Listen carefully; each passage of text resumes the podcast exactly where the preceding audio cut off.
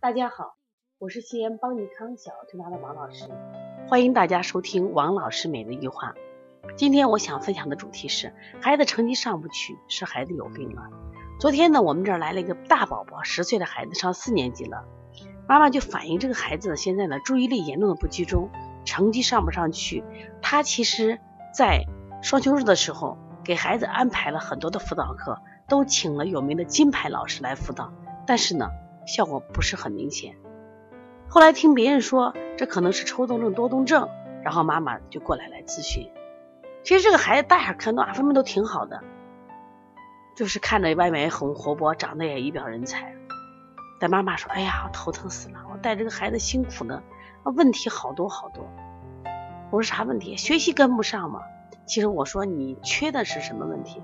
你没关注内心吗？你光注重孩子的学习了。”我说：“孩子学习不好，不是靠打吗？不是靠金牌老师辅导，是因为他的注意力不集中，是他的心力弱了。”这就是我们现在讲的多动和抽动症的问题。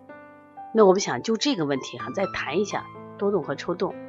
那么首先多动症呢，它表现在不一定是他外在的身体的多动，主要是心神涣散、注意力不集中，这是主要的特点。也就这个孩子很容易受到外界的干扰，做什么事事情都不能专注。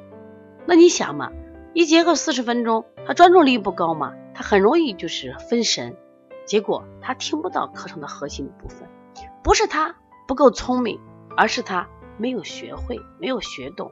长期以来，特别遇到难一点的知识点，他几乎就跟不上了。而且这种孩子会表现一个什么特点？就他好像很粗心，很简单的问题他就是不会，因为他实际上是因为粗心，没有专注，所以他细微的差别他根本分不清，所以他考试成绩永远是不好的。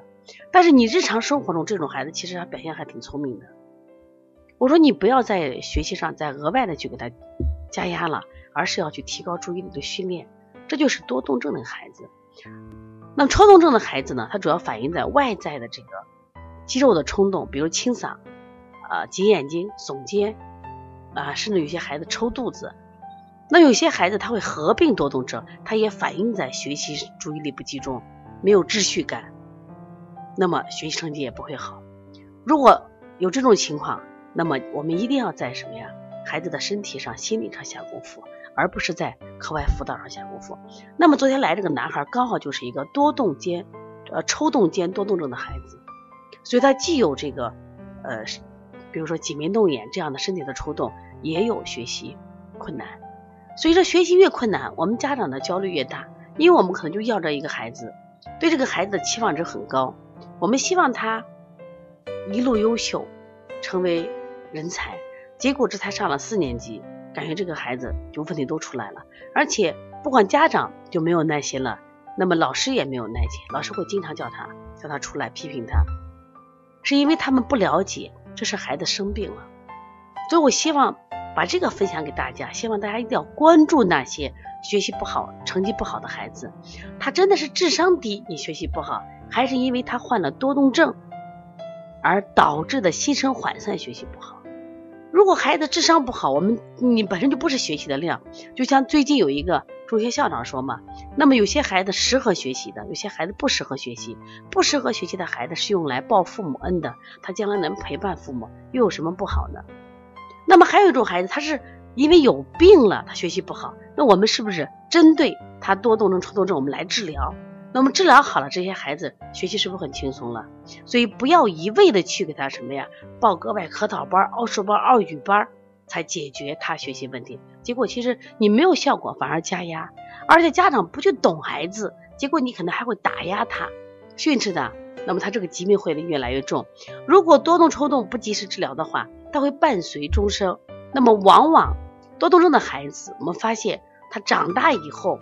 如果他依然保持他多动症的这种特点，那么他会一事无成，这才是更危险的事情。如果你的孩子目前学习可能不如你愿，或者学习已经有了吃力状态，你看孩子是不是有多动症的倾向？